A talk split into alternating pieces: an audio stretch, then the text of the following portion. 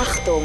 You're now listening to the sounds of Uptown's finest.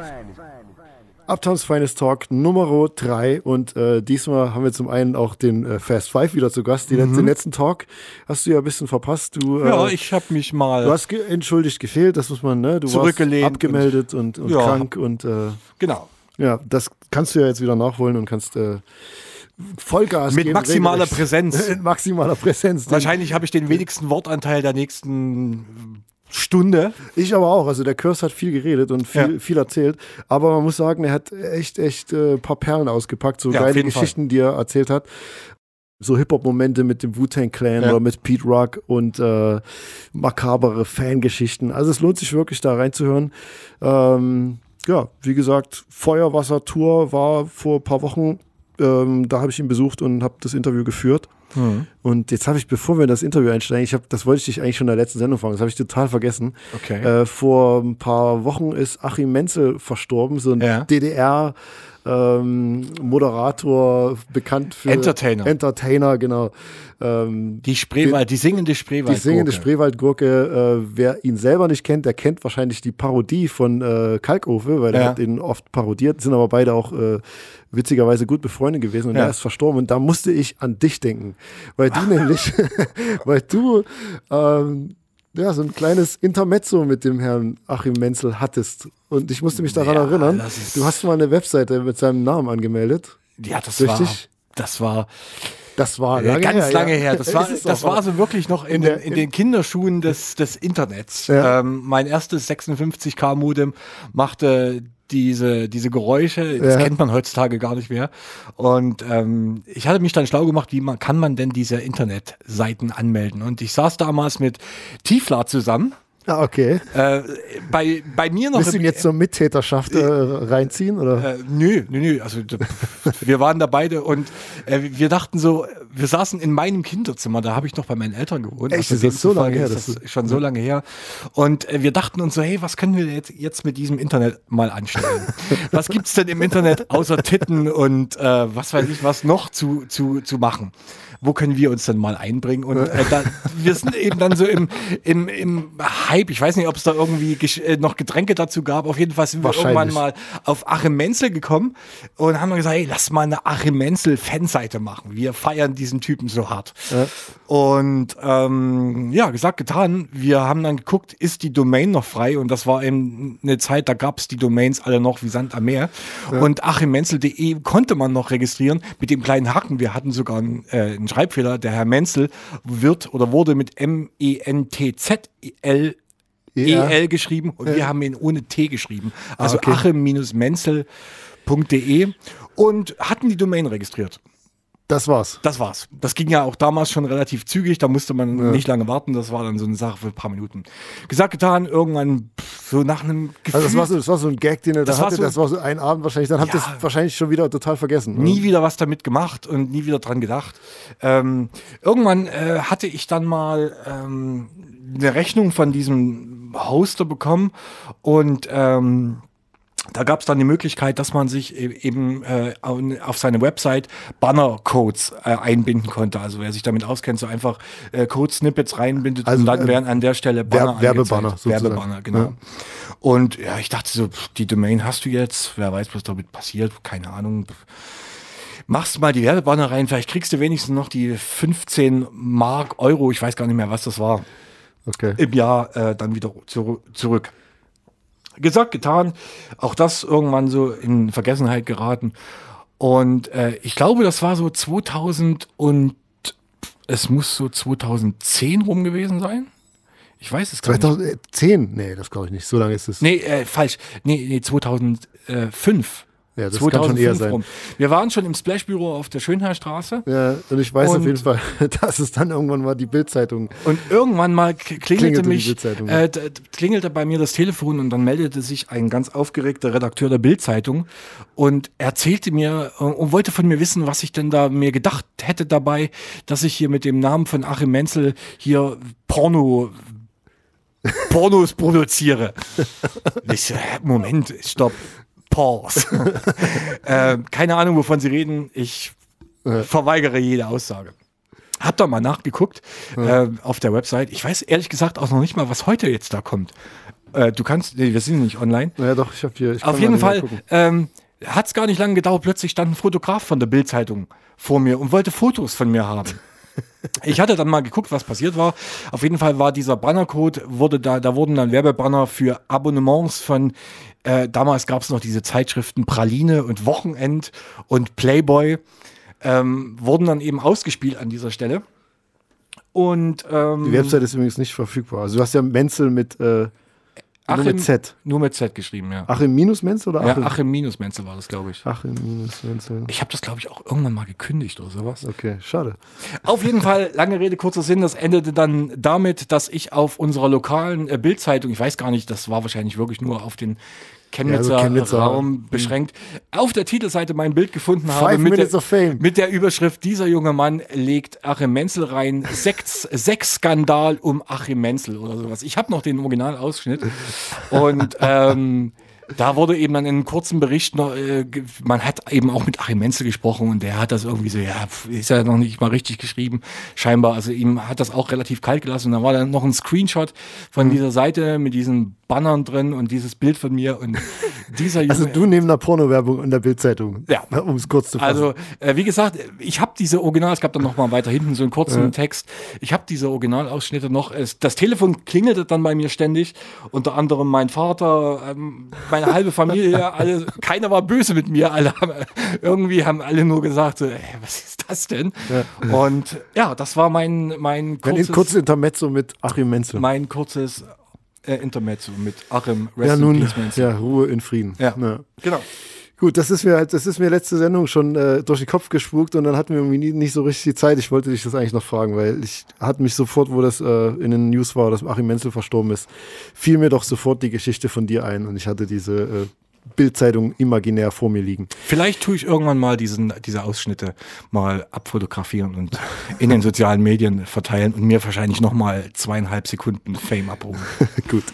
Aber ich hoffe, ihr seid natürlich wegen Curse hier und ähm, deswegen wollen wir euch jetzt nicht länger auf die Folter Von spannen. Kurs zu Achim Menzel, Wahnsinn. Finest. Gibt es da irgendwie eine Parallele? Vielleicht muss ich das nächste Mal. Ich Curse hatte noch fragen. keine Website äh, mit Kurs oder äh, von, Achso, für hast Kurs du. Curse hast du noch nicht ärgern können. nee, ja? nee, nee. Hm, Okay.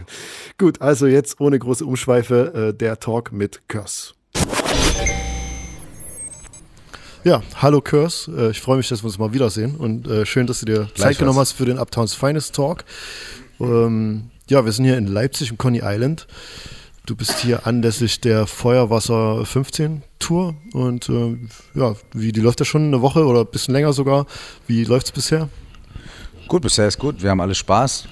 Alle noch halbwegs gesund, bis auf Ja. meine Stimme, die ein bisschen angeschlagen ist. Und gut. Ähm, ja, bisher ist alles, alles soweit gut. Ja, ich habe vorhin schon den, den äh, GQ, deinen DJ, getroffen und wir haben uns gleich nochmal drüber unterhalten, dass er mir den Job weggeschnappt hat. Ich habe es dann auch äh, bei allgood.de gibt es ja zurzeit so ein bisschen äh, verschiedene Hintergrundberichte zur äh, Entstehung des Feuerwasser-Albums und da erinnert, oder da äh, gab es auch ein Interview mit GQ und da hat er mich daran erinnert, dass er mal zur Debatte stand, äh, ich weiß nicht, Curse oder also du oder Götz, Götz hat mich damals angerufen, hey, hast du Bock, äh, der DJ von Curse zu sein? Und ich erinnere mich noch genau daran, dass wir äh, irgendwie auch mal gesprochen haben und ähm, das dann so eine Woche im Raum hing und ich mich tierisch gefreut habe, so junger, aufstrebender DJ und äh, ey, du sollst mit auf äh, Firma-Tour kommen, vier Wochen so unter äh, komplett fremden Leuten, die ich noch nie gesehen habe und äh, da war dann halt noch GQ mit im Rennen und ihr habt euch dann natürlich äh, irgendwie für GQ entschieden, was für mich auch absolut nachvollziehbar war. Aber daran habe ich mich gleich wieder erinnert, dass es da ja schon mal so. Äh, Krass, um ganz ehrlich zu sein, das habe ich gar nicht mehr auf dem Schirm. Für mich ist die Geschichte halt so, wie sie sagt, nö, ich habe keinen Bock mehr. Ich habe jetzt Besseres zu tun. So. Aber ich kenne da einen. Der heißt GQ, den will ich dir gerne vorstellen. Und dann, äh, dass, dass GQ dann halt irgendwie ein paar Wochen später im Studio war bei uns und so. Und wir das halt gut verstanden haben und gesagt haben, ja cool, machen wir zusammen. Aber ähm, es kann sogar sein, dass, dass da irgendwie so zwischen, nö, mache ich nicht mehr und ich kenne einen, dass da irgendwie ein bisschen Zeit ins Land gegangen ist und ich wahrscheinlich zu Götz gesagt habe, Alter, ich habe ein Problem, weil ich keinen keinen DJ habe. Und er dann ja, er war ja mit euch damals schon so am, Sta Genau. am Start und wahrscheinlich gedacht hat, ey, ich frage mal den Ron so, weißt du? Ja. Und das ist so dann irgendwie so, ja, ey, krass, krass. Ja, wer, was wäre, wenn, ne? ja, ja, was wäre, wenn? Ich habe, also ich habe auch lange nicht dran gedacht. Ich weiß aber, als ich das dann gelesen hatte, fiel mir das wieder ein. Ey, ja, ich war auch total aufgeregt. So, ich dachte, ey, krass, das wäre ja geil, irgendwie, irgendwie vier Wochen auf Tour sein mit der Firma und mit dir halt. Ähm. Aber kannten wir uns da schon? Wir hatten uns da schon kennengelernt. Nee, wa? nee, ich glaube eben nicht. Ich Echt? glaube, Okay. wir kannten uns über Götz, also Aber wir hatten uns noch nicht so auf Dings, auf Streckenabschnitt, Maxi, Basis, Mhm. ETC und so. kann sein. Nee, ich glaube, ich habe damals ja den Song produziert, aber ich war nicht bei der Aufnahme dabei. Das heißt, Stimmt, da waren nur die Boys. ja, ich glaube, das Mhm. habt ihr dann damals aufgenommen. Das heißt, wir kannten uns, glaube ich, noch nicht persönlich, aber ja, das hat ja dann, äh, ich glaube, ein, zwei Jahre oder so später geklappt. Mit der Feuerwassertour waren wir dann mit Tiefler und Jalil mit unterwegs und hatten dann, Ja, hatte ich ja dann die Ehre sozusagen, vier Wochen noch mit unterwegs zu sein on the road und jetzt, ähm, Ja, du bist ja ein- einer in- hier im Raum, jetzt, also jetzt gerade eh nicht, weil Jiku nicht da ist, aber sonst auch hier äh, bei der ganzen Bagage jetzt hier ist ja eigentlich nur GQ, der äh, quasi so Original-Veteran, Feuerwasser-Veteran. Heute mit dir noch ein zweiter dabei eigentlich. Stimmt, ja. Äh, bei uns im Talk versuchen wir immer so ein bisschen auch äh, die Vergangenheit zu bewältigen und so ein bisschen auch äh, zurückzuschauen. Vergangenheitsbewältigung. Vergangenheitsbe deswegen sitzt du auch auf der Couch. Ja, ne? ja, genau. Ich könnte mich auch hinlegen. Passenderweise, ja, ja. Nee, musst du noch nicht. Wenn es soweit ist, dann sag Bescheid, dann räume ich ein bisschen rüber. Dann Ich hoffe, das hört man nicht allzu krass, dass ich hier diese Halstablette irgendwie äh, gerade Ich glaube nicht. Also, mir auf der Zunge zergehen lasse. ja, ist nicht so schlimm. Also, Mm, mm, mm, mm. Okay, ich glaube, das können die. Leute ertragen, wenn du ein bisschen rumschmatzt und Wunderbar. alles gut. Ähm, ich weiß, der, der Götz Gottschalk, also ähm, dein damaliger Verleger, A&R, wahrscheinlich sogar bester Kumpel, kann man schon sagen. Ne? Äh, Also Manager. Manager, ja. Manager, Verleger, A&A. Auf jeden Fall ähm, auch äh, Kumpels gewesen. Ja, bester Ja. Kumpel ist ein bisschen hochgegriffen. Äh, so Leute, mit denen ich irgendwie 15 Jahre zusammengehangen habe. Und dann, nee, also wir haben viel zusammen, äh, zusammen gemacht, ja, auf jeden Fall. Aber ich wollte deine Frage jetzt nicht abschneiden. Ähm, ich weiß, dass der Götz früher mal erzählt hat, so von ganz krassen Curse-Fangeschichten, weil es ja damals auch schon so eine, äh, du ein krasses Alleinstellungsmerkmal hattest, weil du einfach sehr viel Emotionen in deinen Songs äh, transportiert hast und das auch Leute auf einer ganz anderen Ebene abgeholt hat, als es vielleicht vorher deutscher Rap getan hat. Und da ähm, gab es, glaube ich, ganz krasse Fangeschichten. Was war so die krassesten Sachen, die du da erlebt hast, wo irgendwie Leute so, äh, wie sagt man, so, so fanat auf dich waren? Also ein paar Sachen habe ich gar nicht mitgekriegt. Ähm, immer so direkt, die hat mir dann der Girls oder irgendjemand anders mal so äh, zusammengefasst erzählt. Er hat mir zum Beispiel einmal erzählt, dass da ö- einer über Wochen, äh, der sagt so, ey, damals gab es ja noch Fax, da haben, haben Leute noch Faxe gekriegt. Und der hat halt über Wochen, dass die Faxrolle vom Gottschalk 500 Seiten durchgeballert, über Wochen hinweg. Er musste alle paar Tage die Faxrolle austauschen. ähm, und diese Person hat halt dieses Fax an Xavier und an mich geschickt und halt so die wüstesten Sachen da drin, halt so verschwörungstheoretisch und so weiter, halt überkrass und, und Xavier und meine, keine Ahnung, Rolle im kosmischen Plan und die Aliens und so weiter, auf überkrass. Ähm, aber und das, das Krasseste, was mir tatsächlich passiert ist, ist, dass mal ein Mädel bei mir vor der Tür stand. Ähm, was eh schon krass ist, die steht dann bei mir privat zu Hause vor der Tür auf einmal. Minden, oder? Ja, ja, mitten in der Nacht. Okay. Und vor allem, ich kam gerade irgendwie vom Sport so und es war irgendwie abends um 12 und ich komme nach Hause, stehen dann zwei Leute bei mir vor der Tür und ich so, okay, weißt du, ein bisschen geguckt und dann war das halt so irgendwie so, ja, äh, guckt sie mich an und meint so, ja, kennst mich nicht mehr? Und ich so, nee. Und der Typ so, ja, meinst du nicht, wir sollten mal reingehen? Und ich voll so, er wollte mich verarschen, nein, wir sollten nicht reingehen. Und so, wer, wer seid ihr überhaupt? Und am Anfang habe ich, hab ich gedacht, dass die irgendwie so, also äh, ich habe mir das Gehirn zermartert und gedacht, so, okay, was, was, was zur Hölle ist hier los? Im Endeffekt stellte sich halt raus, dass sie davon überzeugt war, dass ich Jesus bin und sie Maria Magdalena. Und die hatte ihren Pass dabei und war so auf, ey, ich habe meinen Pass und den gebe ich jetzt bei dir ab und ich bin jetzt bereit, irgendwie mit dir so, ich überstre und ich habe die Bibel gelesen und mit Priestern und ist richtig krass. Also ich meine, am Ende des Tages äh, in der Situation war es krass absurd. Und dann irgendwann später denkt man vielleicht so, ah ja, boah, krass, haha. Und dann schmunzelt man so drüber. Aber unterm Strich sind diese ganz, ganz, ganz krassen Fanaktionen ja eigentlich immer von Leuten, die tatsächlich ein klinisches Problem haben, die ein psychisches Problem haben.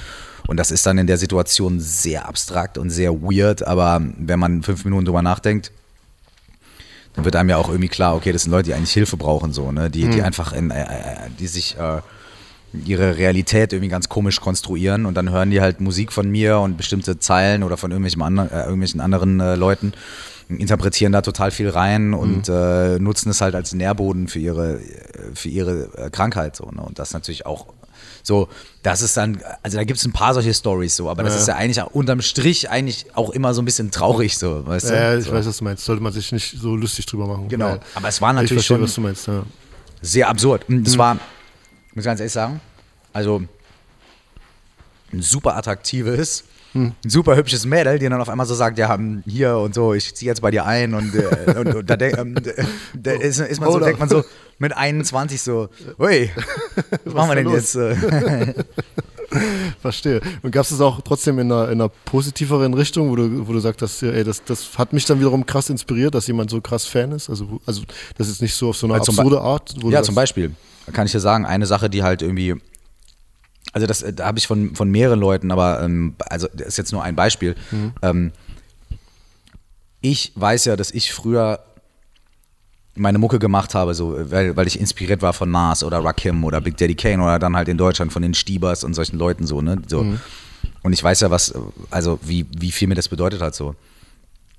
Und wenn heute irgendwelche Rapper, deren Mucke ich feier, so zu mir kommen und sagen, Alter, so, zum Beispiel, ich glaube, jedes, eigentlich fast jedes Mal, wenn ich Casper treffe, sagt er mir, ey, das erste Konzert, auf dem ich je war, war die Feuerwassertour, das Kick-Off-Konzert in Minden. Und äh, da warst du ja auch. Ja, so. ja. Und dann hat er gesagt, ey, ich, das war das erste Rap-Konzert, auf dem ich war. Und ich hatte die Platte schon zu Hause, aber ich wollte unbedingt eine Unterschrift drauf, deswegen habe ich sie mir nochmal gekauft. Und er sagt, ich habe immer noch die beiden Vinyle zu Hause, Feuerwasser. Und das eine halt mit der Unterschrift. Und ähm, er meint so, und dann sagt er halt, ja, und dann hinter dem Merch stand, standen Tiefler und Jalil. Und dann, weil ich irgendwie so nicht wusste, was ich machen soll, habe ich gesagt, ey, unterschreibt auch mal. Und dann haben die gesagt, ja, aber nur wenn du auf Splash kommst. Und er hat gesagt, und seitdem war ich jedes Jahr, war ich auf jedem Splash. Das heißt, in Minden im Anne-Frank-Haus Ist das. haben wir, weißt du, hat Casper irgendwie Ja. ja. die Platte gekauft, das war das erste Rap-Konzert, auf dem er je war und Tiefler und Jalil haben dafür gesorgt, dass er seitdem auf jedem Splash ist. Und das ist natürlich so ein Moment, wo du dir denkst, ey, das ist geil, Mann. Das Ja. ist richtig geil. Das ist, das, das äh, ehrt mich einfach sehr so. Und das ist geil. Und dann, dann, äh, ähm, ja, und dann denkt man ja auch, also in dem Moment hat er, wei- weißt du, er hat, hat er vielleicht noch gar nicht gerappt, so, weißt du, weil es war so, da war der, glaube ich, 13 oder 14 oder so, weißt du. Und, ähm, und, und dass den das halt so beeinflusst hat dann so, ne? Das ist natürlich krass. So. Auf jeden Fall. Ist, ähm, tut es dann weh, wenn man jetzt so im, im Hier und Jetzt hört, wenn, wenn dich die Leute mit einem Casper-Klon vergleichen, wenn du dein, äh, gerade dein aktuelles Album rausgebracht hast? Also uns wurde ja dann, gab es ja, glaubst du mal, okay, das ist wahrscheinlich irgendwie aus der Comment-Section, aber äh, da gab es ja dann oftmals den Vergleich äh, Casper, äh, also Curse klingt Ja, wie für, Casper. dich, für dich war es ja die Enttäuschung des Jahres, habe ich gelesen. Äh, Hast du mal in einer Liste geschrieben, irgendwie die Top 3 Enttäuschungen des Jahres? Curse uns war, glaube ich, auf? Platz 1 oder 2. Nee, wirklich? Hab ich das Ja, geschrieben? ja, auf jeden. ey, das wüsste ich Facebook weiß alles, Alter. Ja? Ja, Mann. Nee. Ist auch nicht also- schlimm, ist auch völlig in Ordnung. Nee, also, ich, weißt muss, du? ich muss gestehen, ne, uns hat mir, also habe ich überhaupt keinen Zugang zu gefunden. So, das hat mich, also ich bin von vielen Alben großer Fan und Freiheit war so das letzte, wo ich, was ich richtig, wahrscheinlich sogar dein bestes Album finde. Ähm, uns hat mich überhaupt nicht erreicht, aber dass ich das jemals publik gemacht hätte, wäre mir echt neu. Also Ja, wirklich, da muss ich, jeden. da muss ich nachschauen. Habe ich gelesen, da dachte ich mir so, oh ja, okay, cool, aber es ist ja auch in Ordnung, weißt du, vor allem wenn man sich kennt und wenn man irgendwie eine Ja. Mhm. Historie hat und so, dann darf man doch auch irgendwie äh, seine Meinung äußern. So. Insofern macht äh, alles gut. Aber diese Casper-Sache ist halt so, also auf der einen, also erstens, ja, äh, hat, lustigerweise hat man es ja jetzt gerade davon, der war halt damals irgendwie so, das war sein erstes Rap-Konzert, war halt mein Konzert so, ja. Mhm. Ja, ja. Und als ich Deswegen ist es 2003 ja- und was ich jetzt veröffentlicht habe, der ist ein Song war, der wo es nur um Dynamik von Performance ging und mit äh, irgendwie so und so weiter und so fort. Da hat Casper, glaube ich, auch noch keine Musik veröffentlicht. Und ähm, ich, ich ähm, weiß jetzt nicht, inwiefern ich ihn beeinflusst habe, so. Und selbst wenn ich ihn jetzt, also keine Ahnung, gar nicht beeinflusst habe, aber auf jeden Fall, was ich weiß, ist, dass wir beide äh, einfach dieselbe Musik mögen. So, äh, er hat äh, aus mein Lieblingskünstler der letzten Jahre ist How to Dress Well. Mein Lieblingssong ist ein Song von dem, der heißt Ready for the World. Er hat Ready for the World gesampelt, um äh, auf und davon daraus zu machen. Äh, und dann habe ich mit ihm geredet und er hat gesagt, Alter, du und ich, wir sind wahrscheinlich die einzigen also wir beide und sieben andere Leute kennen How to Dress Well in Deutschland so. Das heißt, ich weiß, wir nörden auf dieselben Sachen ab. Und ich habe bei Feuerwasser in 2000 schon den Ansatz gehabt, sehr persönliche Sachen zu machen und sehr lyrische Sachen zu machen. Und es zieht sich durch mein gesamtes Werk so. Und äh, ähm, ich, äh, ich feiere Casper. Ich finde es super geil, was er macht. Ich meine das ja auch auf der. Ich weiß, äh, ich habe aber keine Casper-Platte gehört und mich dadurch inspirieren lassen, ein Album zu machen. So. Also äh, es ist einfach Quatsch. Und das Ding ist, ähm, ich finde, dass wenn du dir mit einem vernünftigen Rap-Verständnis und einem vernünftigen musikalischen Verständnis das anhörst und meine Historie kennst und nicht erst mit dem ersten Casper-Album angefangen hast, Musik zu hören, oder mit dem zweiten eigentlich, weil Hin zur Sonne, es war ja noch ein, auch noch ein ganz anderer Talk, ja, als XOXO, ähm, dann ist das für dich auch absurd. Also Leute, die ich kenne, die halt irgendwie meine Mucke seit langer Zeit kennen, die sagen, ey, das ist total absurd. Äh, Man höre sich mal deine Geschichte an, man höre sich mal Hand hoch an und den Song mit Silbermond und man hört und so weiter und so fort, auch von der Produktion und allem. Ähm, aber äh, äh, ja, keine Ahnung. Das Ja, ist für mich dann also- so ein ignorantes Statement, äh, muss ich ganz ehrlich Ja, sagen. Mir ging es ja ähnlich, weil ich habe das ja, auch- ich konnte es ja gar nicht nachvollziehen, weil ich dich ja eben deine Geschichte schon lange kenne und das dann mir aber mich äh, versucht reinzuversetzen in die Kids, die jetzt okay wahrscheinlich mit seit Casper irgendwie Deutschrap hören und dass denen das halt völlig abhanden gekommen ist, diese Historie und wo wer da wahrscheinlich schon Türen geöffnet hat, bevor Casper halt da war für diesen Absolut. Sound oder auch für die, Man- für man die wünscht sich- also A, in so einer- Ebene halt. Auf der anderen Seite ist es natürlich so, jetzt auf so einer rein künstlerischen, homiemäßigen Ebene und so weiter, es gibt Schlimmeres, als zu sagen, ähm, da gibt es Ähnlichkeiten zu irgendwie einem der besten Künstler, die, es, die es zurzeit in Deutschland gibt. So. Also ich feiere Casper ja total. Und wenn dann einer sagt, uh, das geht in dieselbe Richtung, dann ist das für mich erstmal kein Diss. Also persönlich ist es kein Diss so, weißt du? Ich weiß, dass die Leute das als Diss meinen, so, ja. Auf der anderen Seite wünscht man sich natürlich dann manchmal in solchen Momenten, dass Leute wie Casper oder solche Young Dudes halt irgendwie auch mal in einem Interview sagen und nicht nur auf der persönlichen Ebene, wenn man sich trifft, so auch mal in einem Interview sagen so, ey, hört mal auf, sowas zu erzählen. Die Leute haben uns beeinflusst, wegen denen sind wir auch teilweise da und so oder was, wie auch immer die das jetzt sagen wollen und so. Das wäre natürlich dann auch schon mal ganz schön und das Ja. passiert halt manchmal und manchmal passiert es halt nicht. Ja. Ja, verstehe, weil ich konnte das ja auch halt, wie gesagt, nicht so richtig nachvollziehen, aber das liegt dann halt einfach daran, dass man die ganze Geschichte und Historie vorher schon kennt. Ähm, Feuerwasser, wie gesagt, war für mich auch so ein Moment, wo wir auf Tour waren und ich habe dich da, ich glaube, ich habe jeden Abend, man muss ja so sehen, wenn man irgendwie, glaube ich, 20, 30 Tage unterwegs ist, guckt man sich ja nicht jedes Mal die Live-Show an, aber ich weiß, ich habe bei jedes Mal Hassliebe habe ich im Publikum gestanden und habe immer Gänsehaut gehabt und habe echt so, also das sind meine Erinnerungen so an die Tour. Und noch ein äh, zweiter krasser Moment war für mich, als, ähm, als DJ, als man irgendwie eine Wu-Tang-Platte bemustert bekommen hat. Ich glaube auf Loud Records damals. Und dann war da ein Curse-Feature drauf. Und das hat mich natürlich extrem beeindruckt. Ich dachte, wow, krass. Ein deutscher Rapper auf einem Curse-Release, äh, äh, auf einem Wu-Tang-Release. Ähm, das war für mich total beeindruckend. Und deswegen wollte ich mal fragen, wie das äh, entstanden ist damals. Also das war so, ich hatte ja den Song mit Jizza schon gemacht, also ich lebe für Hip-Hop, ne, Ja, über Tomic Tomic, und so. mhm. Also angefangen hat es eigentlich damit, dass ich für die Juice Jizza interviewt habe und irgendwie so einen vierseitigen Artikel über Jizza geschrieben habe, so in Heidelberg. Da habe ich ihn kennengelernt, haben wir ein bisschen rumgehangen und dann war auch abends auf der Bühne, habe ich glaube ich auch irgendwie einen Verse gedroppt, das weiß ich aber gar nicht mehr genau so. Und ähm, dann ein, zwei Wochen später haben die Stiebers mich angerufen und gesagt, ey, ähm, Song mit Jizza hier für Tomic und so. Ich so, ey, okay, alles klar, ich bin sofort am Start. In Heidelberg gefahren, aufgenommen, etc. Da haben wir das Video gedreht und ähm, danach habe ich nochmal einen Artikel für die Juice geschrieben, äh, eine Cover-Story über Wu-Tang zu dem The W-Album. Und da war ich eine Woche in New York und habe die Jungs da getroffen. Und da hatten die so ein, das war auch einer meiner geilsten Hip-Hop-Momente ever. Da haben die halt äh, so ein Hotel-Suite angemietet und so und haben so die Journalisten da so rein und raus geschleust, so, weißt du? Jeder eine halbe Stunde oder so. Oder jeder hat 20 Minuten oder irgendwie sowas und geh mal rein oder weißt du so. Und dann hatte ich da mit dem Typen von Loud Records da, der das damals gemacht hat, irgendwie connected und keine Ahnung und war mit dem schon irgendwie so cool unterwegs, so. Dann kam er halt an, komm rein und Jizza steht vor mir und Jizza sagt so, ja, what are you doing here, man, what's up? und, da, da, da. und dann sagte so zu Raekwon, yo, Ray, that's that German rapper I've been telling you about. So he's the kid on the, on the Tomac track und so. Und da sagt Raekwon zu mir, yo, you that guy und so. Und ich sag, und er meinte so, yo, you murdered that track, son. You killed even my brothers, man. You murdered that track. Krass. Und ich so, wow, von Ray Kwan, weißt du? Das war mein Held. So. Und dann er so, yo, das weiß ich sogar noch, hat er so gesagt, yo, you sound like some mystical German wizard type shit.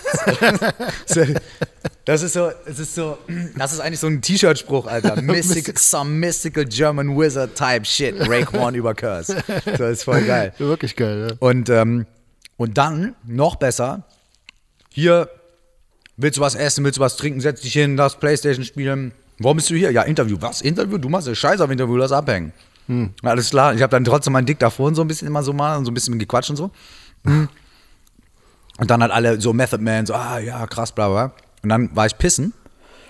Und dann standen halt Method Man und Ray Kwan auf Toilette und haben einen Jolly geraucht. Ein Lubitz, wie man auf Neudeutsch sagt. Ein Lubitz geschallert. Ein weggelubitzt. Und, ähm, und äh, dann meinten die so, ja, yo, lass mal was rappen. Und ich so, ey, verarsche jetzt oder was? Und die so, nein, und so, kick mal was. Und dann habe ich original eine Viertelstunde, 20 Minuten in diesem Bad da beim äh, Joint rauchen mit Method Man und Ray Kwan irgendwie Verses hin und her irgendwie so, ja. Krass. Und da bin ich raus dann und hab mir gedacht, so, okay, alles klar, jetzt, gut, jetzt vorbei. Jetzt, also mehr brauche ich eigentlich nicht. So. Und ähm, ja, und auf jeden Fall irgendwie ein paar Wochen später äh, hieß es dann halt, ey, wir machen für diesen Song Careful irgendwie so einen Remix und da gibt's halt, soll es einen Typen in Deutschland geben, einen Typen in Neuseeland, bla bla und so. Und dann haben die halt gesagt, ja, Curse muss das machen. Und ähm, dann habe ich das halt recorded. Also so, so kam das, dass die halt dann gesagt haben, ja, ist ja wohl klar, wer das in Deutschland macht. So eine geile Geschichte hätte ich jetzt gar nicht dahinter erwartet. Ich Ja, dachte, am, am Ende des Tages ist es ja manchmal so, so Politics oder so Blatt Nee, das war tatsächlich dann von, von denen. Dann rief der A&R an und sagt, yo, um, talk to the guys at Curse gotta do it und boom, fertig aus. So, und dann, alles klar.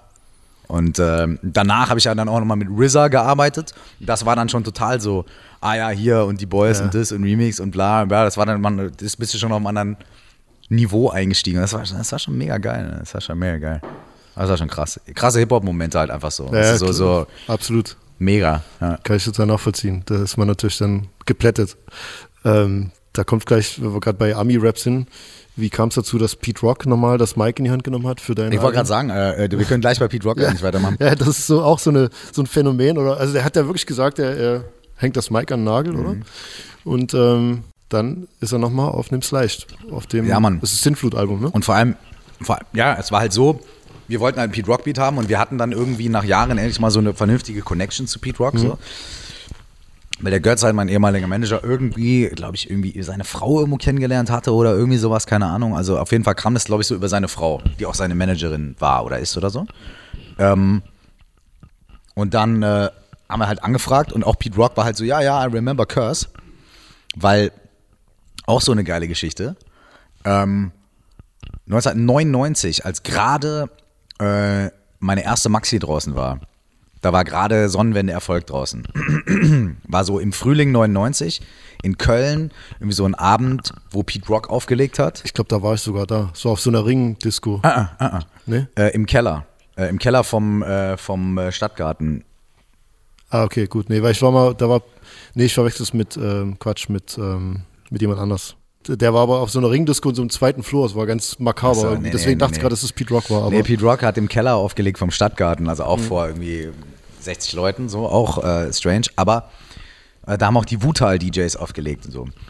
Und da hat dann, äh, und dann war es so, ich stand am Tresen und hab, ich habe damals noch schwerst gekifft und habe halt einen Philly Blunt irgendwie gehabt und habe halt so Gras pur schön in den Philly Blunt reingestreut und Pete Rock hat das so gesehen und kam so rüber zu mir und meinte so, ey, kann ich da mal mitrauchen? Und ich so, ja klar, natürlich und so. Und da habe ich halt irgendwie den, den, äh, den Blunt gedreht so und habe mich kurz mit ihm unterhalten.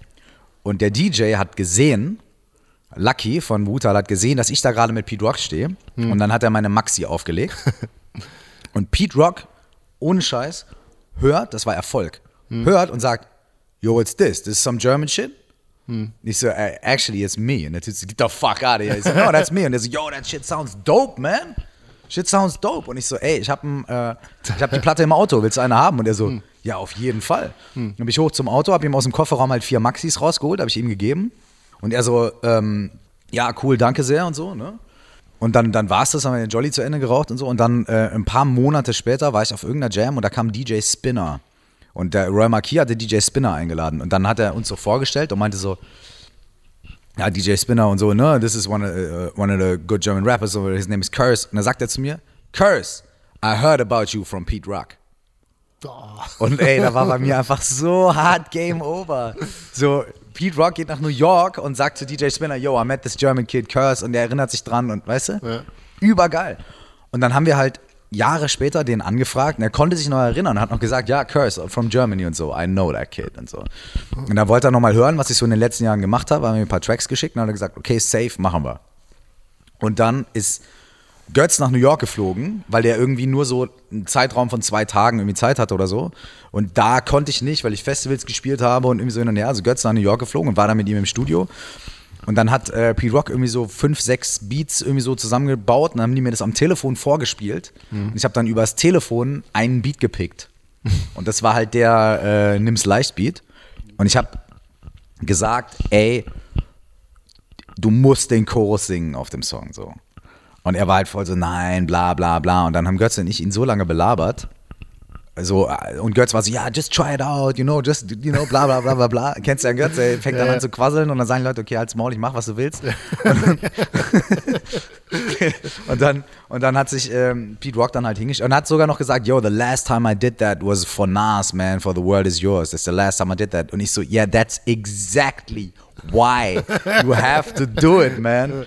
Und er so, ja, okay, cool. Und da hat sich halt nochmal hingestellt und das Ding halt nochmal da reingetrellert. Und das war halt für mich äh, wieder so ein Weihnachten- und Silvester-Ding. So. Mega krass. Ja, auf jeden Fall. Dann, dann ist man ja wirklich an dem Punkt, sowas will man mehr. Irgendwie Raekwon erzählt, äh, nee, Quatsch, Chisser erzählt äh, Raekwon von dir, Pete Rock erzählt DJ Spinner von dir. und so weiter. Das ist Äh, schon so, ey, ja. das ist natürlich, ganz ehrlich, wirklich, also bei allem, ey, ganz ehrlich, das ist so, ganz viele Leute, ich glaube heute, heute klingen, klingen solche Sachen für Leute wahrscheinlich wie irgendwelche Geschichten von Odysseus oder sowas, so nach, nach Mittelalter oder nach Steinzeit und so, weil, ey, heute sind, glaube ich, die, so die, so das, worum es geht und wie so, es sind, glaube ich, ganz andere Faktoren, die irgendwie mittlerweile das, das Rap-Ding dominieren, so, aber früher so, ey, Ich glaube hab- sogar, dass es heute einfacher ist oder dass heute mehr Amis Kontakt zu Ja, äh, sag ich mal, europäischer und so Musik weiter haben und und so sowas. fort, ja. Und dass es damals einfach noch eine ganz, ganz andere Geschichte war. Weil du Ja, vor allem die so Amis aus der, aus der Zeit. Heute ist es ja auch so, mit allem Respekt, aber wenn du 2000 Euro hast, dann kriegst du auch ein Feature von irgendwelchen Leuten und so. Aber Alter, vor 10, 15, vor 15, 16 Jahren, als wir Feuerwasser gemacht haben, da waren die Typen die erfolgreichsten Rapper der Welt, Alter. Da, da, Genau, Das ist so, ja. als ob du jetzt Kanye West irgendwo triffst oder Jay-Z. Ja. Also, und der hat dich auf dem Schirm oder sowas, weißt du? Und das, oder, das ist schon, das, das war halt für damals, das war halt übertrieben krass. Und für mich waren das halt die Leute, mit denen, mit denen ich aufgewachsen bin teilweise, deren Musik ich selber gehört habe, die mich dazu inspiriert haben, Musik zu machen. Ich habe auf Songs von Ray Kwan mein äh, Alles Real, den Song, nachdem nachher mein Label mal benannt wurde und so weiter, den Song habe ich te über, teilweise über Songs von Ray Kwan geschrieben. Das heißt, der war unmittelbar beteiligt, kann man sagen, daran, dass es überhaupt äh, mich so gibt und meine Musik so gibt, wie es sie gibt, so, weißt du? Und das ist das Allerkrasseste für mich gewesen.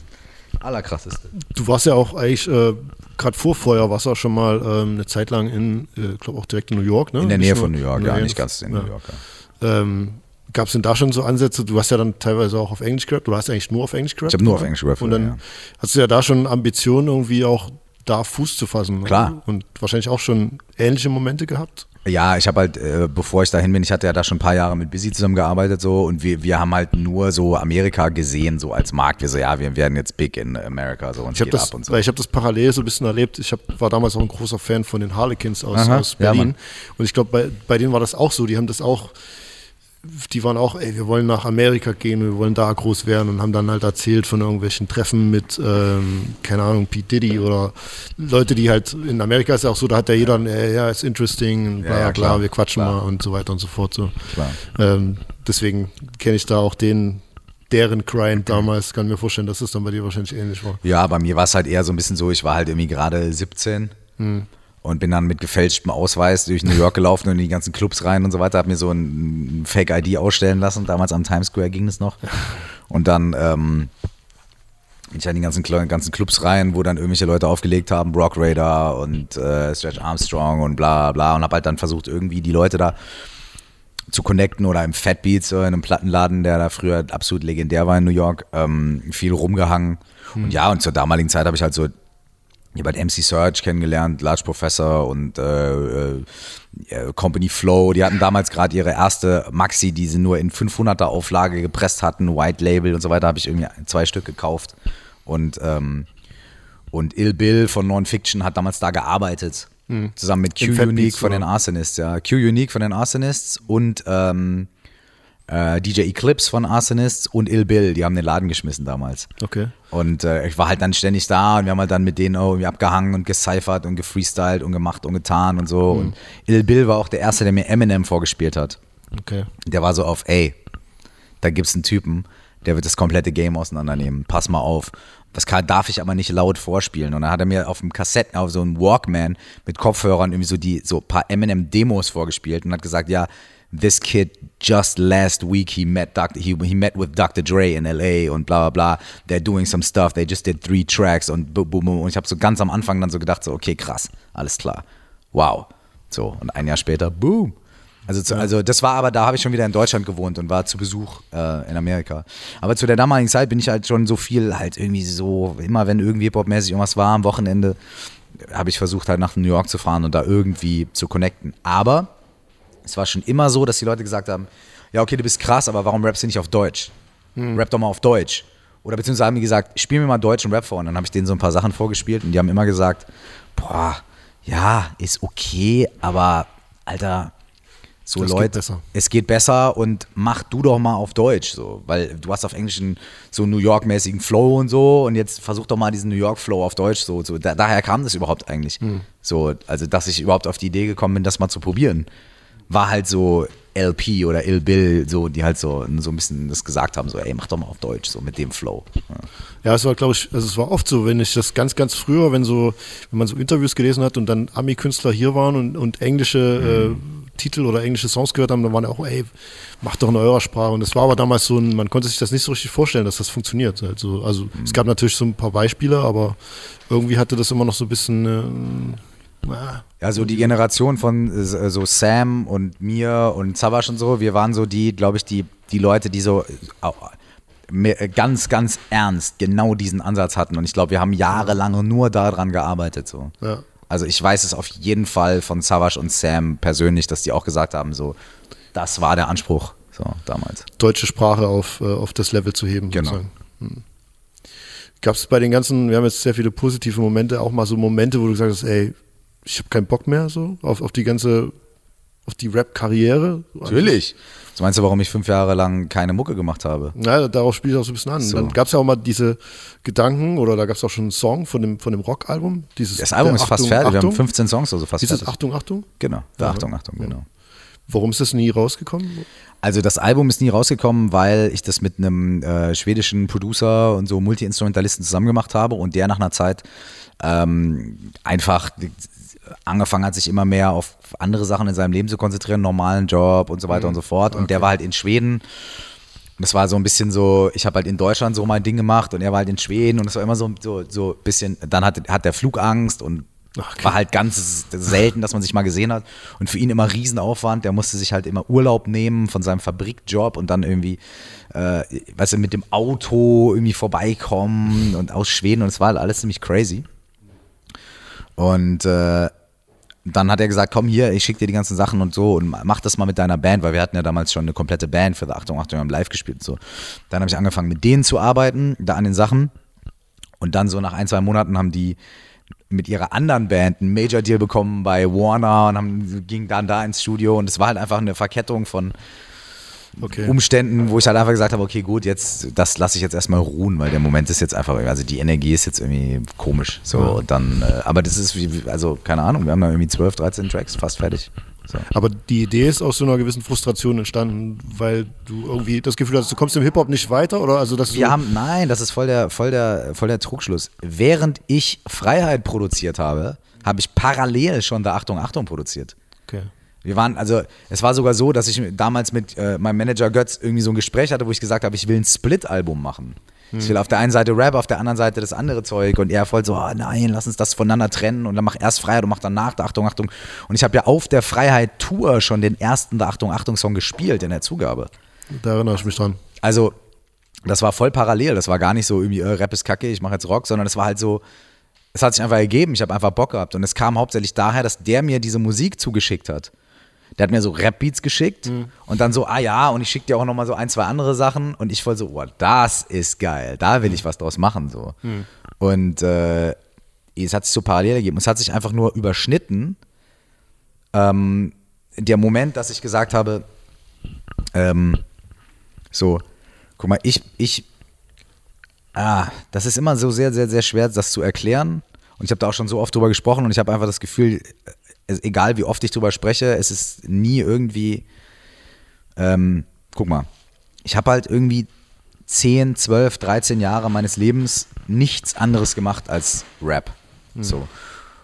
Und in einer Zeit, in der meine ganzen Kumpels irgendwie Abi gemacht haben, Ausbildung gemacht haben, weißt du, äh, mit ihren Frauen zusammengezogen sind, schon die ersten Kinder bekommen haben, zur Uni gegangen sind, in andere Städte gezogen sind. Die haben einfach, alle meine Freunde haben ein ganz anderes Leben gelebt als ich. Und ich habe einfach 10, 12, 13 Jahre da komplett meinen Film durchgezogen das ist auch okay. Aber irgendwann habe ich einfach das Gefühl gehabt, so, ey, das ist einfach alles so unglaublich einseitig. Und der andere Teil meines Lebens bleibt irgendwie auf der Strecke. Und wa was ist eigentlich damit? Und wie entwickle ich mich eigentlich als Mensch, jetzt mal unabhängig von Rap? So. Und das ging dann auch damit einher, dass ich das Gefühl hatte, und ich habe das übrigens immer noch, ich gehe nur, nur, nur äh, etwas leichtfertiger damit um. So, das hat mich damals wahnsinnig frustriert, dass einfach nach zwei, drei Alben die Leute mich extrem stigmatisiert haben. So. Äh, ich war halt spätestens nach innere Sicherheit äh, der äh, Hand hoch äh, äh, da mit und was ist jetzt? Ö. Und heute kommen die ganzen Gangster und sagen, Alter, und was ist jetzt voll bahnbrechend? Aber damals die ganzen Leute, die da den Ton angegeben haben im deutschen Hip-Hop, äh, die, die haben das alle halt crazy abgehasst. Und damals gab es kein Materia, es gab kein Casper, es gab, es gab diese ganzen Leute, die Es gab die Balance nicht es so. gab die Balance nicht. So. Und, ähm, und die ganzen, also Sammy und die ganzen Typen und Savage und so, die heute auch für irgendwie noch etwas anderes stehen, die haben damals halt so voll so Dipset-mäßige Sachen gemacht. So. Und das war auch überhaupt nicht so mein, mein Ding. Ja, und es war halt einfach krass. Es war halt wirklich so, ähm, es war halt wirklich so eine Zeit, in der ich das Gefühl hatte und vor allem, so, du kommst ja mit Dings, mit so, mit so, wenn jetzt irgendwie einer sagt, ja, finde ich kacke und so, damit kommt man ja klar. Aber ich hatte ein krasses künstlerisches Problem, weil ich das Gefühl hatte, dass ich halt zwei Jahre im Studio sitze und mir den Arsch unfassbar aufreiße und unverhältnismäßig krass äh, versuche, irgendwie Sachen zu machen und Aufwand zu betreiben und so weiter und irgendwie einfach das ganze Ding immer weiter zu pushen und immer, immer einfach immer weiter aufzumachen und mehr Gas zu geben und irgendwie auch wirklich Grenzen zu sprengen, wie ich es 2003 mit und was ich jetzt gemacht habe. Ich weiß noch, niemand wollte das durchgehen lassen, dass es einen Rap-Song gibt, wo keine Drums drauf ja, sind. nur Piano halt. Bis zur letzten Sekunde haben die vom Label und Management noch gesagt, bitte, bitte, bitte mach da Drums drauf. Bis zur letzten Sekunde. So. Und wir haben schon immer versucht, irgendwie so die, die Grenzen zu, zu erweitern und zu sprengen und, äh, und so weiter. Also für mich war das halt immer so, ey, okay, ich versuche jedes Mal halt 1000 Meilen zu laufen so und habe mich auch so habe mir auch so viel Mühe gegeben und so viel Herz und so viel Sachen da rein investiert wie okay, ich laufe 1000 Meilen. Da kommt das Album raus und man hat danach das Gefühl gehabt, ich habe Zeit und Liebe und Energie für 1000 Meilen investiert und komme noch nicht mal 30 Meter. 30 Meter weit. Und damit meine ich nicht Erfolg oder Verkaufszahlen, sondern damit meine ich, Anerkennung? dass die Leute sagen, ja, ist ja auch so wie immer. Ja, k- so wie immer. Oder ja, bla bla. Und dann äh, ständig, und es war auch alles nur noch Unterstellungen. Es war nur noch irgendwie, es war gar nicht, es wurde gar nicht mehr gefragt, warum macht Curse das, sondern es wurde nur noch gesagt, der macht das ja eh nur wegen dem und der macht das ja nur so und so weiter und so fort. Und ganz ehrlich, ich habe mich jahrelang in Interviews nur noch gerechtfertigt. Nur noch, ich konnte überhaupt nicht erzählen, was mir am Herzen liegt, sondern ich musste nur noch Vorwürfe entkräften. Und ich bin nicht so ein Mensch, weißt du, ich mache nicht irgendwelche, ich bin nicht so ein Typ, der sich irgendwie hinsetzt. Ich kann das gar nicht, verstehst du? Ich kann mich gar nicht hinsetzen und marketingstrategisch oder marktforschungsmäßig Musik kalkulieren. Ich kann das nicht. So. Und das war so, das waren so Zeiten, in denen, in denen mir das, in denen mir genau das, was ich nie mache und was ich gar nicht kann, immer vorgeworfen wird und immer zur Last gelegt. Und es war halt nachher für mich persönlich als Künstler einfach so, dass ich mir gedacht habe, ey, okay, so, das steht hier alles in überhaupt gar keinem Verhältnis mehr. So zu, zu, zu, zu der Liebe und der Emotion und dem, was ich irgendwie investiere. Und ich habe einfach gemerkt, ey, dieses ganze Ding, Musik machen, wunderschön, Musik live spielen, wunderschön, aber als Curse in der Öffentlichkeit mit dem Stigma, mit dem Image und so weiter, meine Musik verkaufen zu müssen, so, das war für mich der, das blanke Entsetzen. Wirklich ohne Scheiß. Ich habe gekotzt. Ich war monatelang zu Hause in depressiven Phasen. Mir ging's scheiße. So privat ging's mir ging's privat schlecht. Mo ein, zwei Jahre lang. Und warum? Wegen sowas. Und dann muss, musste ich als halbwegs noch halbwegs funktionierender, halbwegs gesunder Mensch einfach sagen, Alter, du hast angefangen, Musik zu machen, weil du es liebst und weil es dir so viel gebracht hat und weil es dir Freude bringt und wegen diesen Hip-Hop-Momenten und Pete Rock und die Stiebers und bla und auf der Bühne und auf dem Splash und super geil und so, ja. Und dann war jedes Mal auf dem Splash nur noch Scheiße und ich habe mich immer schlecht behandelt gefühlt, so. Und dann, es war immer einfach irgendwie, immer gegen Windmühlen und immer einfach Kacke. Und dann, also nur ein Beispiel jetzt Splash, weil ich gesagt habe, geil auf dem Splash, ja, nur Beispiel. Und dann war es halt einfach so, dass ich gesagt habe, so, ey, menschlich, so, warum? Warum mache ich das? Und dann habe ich halt einfach gesagt, ey, ich kann das, ich kann das jetzt, ich muss jetzt auch einen Cut reinhauen und deswegen auch diese Vehemenz, dass ich damals gesagt habe, so, ey, Curse gibt's jetzt erstmal nicht mehr so. So, das, das hört jetzt erstmal auf. Das heißt nicht, dass ich keine Lust mehr habe, Musik zu machen. Aber ich kann nicht mehr in dieses Curse-Ding, um mal da in der dritten Person drüber zu sprechen, weil das hatte dann so eine Eigendynamik wie eine dritte Person, weil das war gar nicht ich. Der Typ, der da in den Interviews angegriffen wurde oder den Typ, den die Leute da gesehen haben, das bin gar nicht ich. Das ist irgendein, irgendein Bild, was sich die Leute von mir aufgebaut haben. Das hat mir als Mensch überhaupt nicht entsprochen. So. Und dann, äh, dann habe ich mir gedacht, das geht nicht. Warum? Was soll das? Ich bin, ich bin totunglücklich, ich bin depressiv, ich bin zu Hause, ich habe kein schönes Leben, mein Leben ist kacke. So. Warum? Was soll das? Und dann habe ich gesagt, okay, ich mach's nicht mehr.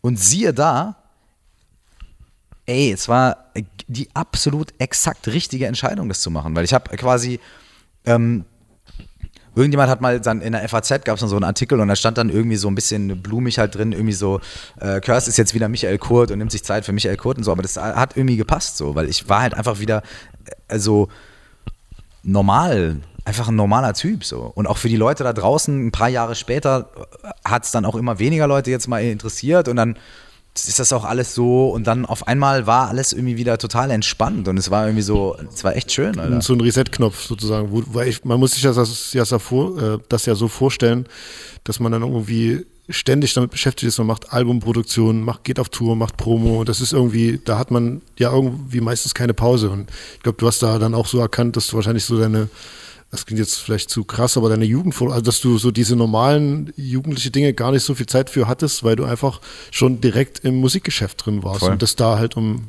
große Dinge ging, um deine Karriere und um Erfolge Voll. und, und Ach, und natürlich auch so, weißt du, du bist halt 21, 22 und jedes Mal, wenn du irgendwie querfurzt, dann steht es gleich auf zwölf Internetplattformen und so. Und das, äh, das ist irgendwie, es ist schwierig, Alter. Das ist schwierig. Und keine Ahnung, ich meine, Leid auf hohem Niveau und so, und ich will mich auch gar nicht beschweren. Alles total geil und alles total nice. Aber irgendwann war halt der Punkt, da war es halt nicht mehr geil und nicht mehr nice. Und was machst du dann? Es ist wie mit einer Beziehung so. Da, da, da, da musst du dann die Entscheidung treffen. erstmal eine so, Weile bleib nicht ich, mehr sehen. Hä? Erstmal eine Weile nicht mehr sehen. ja, bleibe ich in der Beziehung, bleibe ich in der Beziehung jetzt, obwohl es mir nicht gut tut, so irgendwie, oder, oder trenne ich mich jetzt und mache erstmal meinen eigenen Scheiß und so und wer sagt, dass man sich irgendwie fünf Jahre später nicht wieder neu verlieben kann, so. Und, äh, äh, weißt du, ich meine? und, absolut. ähm, und dann war das für mich halt irgendwann auch so, dass ich halt einfach gemerkt habe, ich habe wieder Bock, Musik zu machen, so. Ich habe, und dann auch ein Jahr erstmal nur Musik produziert habe, wirklich instrumental Musik und dann irgendwann, als meine Leute mich da belabert haben, habe ich dann wieder angefangen, was Rapmäßiges aufzunehmen und erst als wir vier, fünf Songs hatten und die Leute mich belabert haben, habe ich irgendwann gesagt, okay, ich release das auch und okay und so weiter und so fort. Also ähm, irgendwann war das halt einfach wieder da und es war auch ein anderer, es war eben, weil man halt drei, vier, fünf Jahre mal mit diesem Reset gelebt hat, auch äh, habe ich da auch das Gefühl gehabt, ich kann von einer anderen Basis aus starten und so, weißt du, und vielleicht einfach mit ein bisschen frischeren, ähm, Hat sich aber dann vielleicht auch jetzt so die Wertschätzung nochmal geändert? Also, dass man dann, weil du sagst, gerade so diese Zeit, wo halt irgendwie das sehr einseitig war im Rap-Geschäft, es gab halt so die Agro-Zeit, Flair, Bushido und so weiter und so fort, dass jetzt nochmal wieder eine andere Wertschätzung auch auf deine Musik äh, stattfindet? Als damals zu der Zeit da war, als du so frustriert warst? Äh, ja, frustriert ist, frustriert ist ein scheiß Wort eigentlich. Naja, oder frustriert, also wo man äh, so an so einem Ja klar, ich habe ist, ich wo ja selber auch gesagt, ja. frustriert. Ähm, ja und nein. Weil ähm, ich glaube, dass ich, dass mein Album eigentlich ein oder zwei Jahre zu spät, wenn man jetzt mal so nach marktwirtschaftlichen Gesichtspunkten guckt, ist ein oder zwei Jahre zu spät gekommen. Weil es eben nicht in Welches diese- Album? Du meinst jetzt uns? uns, ja. Weil es eben nicht in diese Hochphase da irgendwie jetzt reingekommen ist, sondern eigentlich, als es schon wieder rübergeschwappt ist zu mehr Street und mehr Cloud und mehr und so weiter Ja, und so fort. Ich weiß, ja? was du meinst, ne? Weißt du? Das heißt, deswegen ist zum Beispiel jetzt der perfekte Zeitpunkt für Azad. Hm. Azad hat den perfekten Zeitpunkt gewählt, finde ich.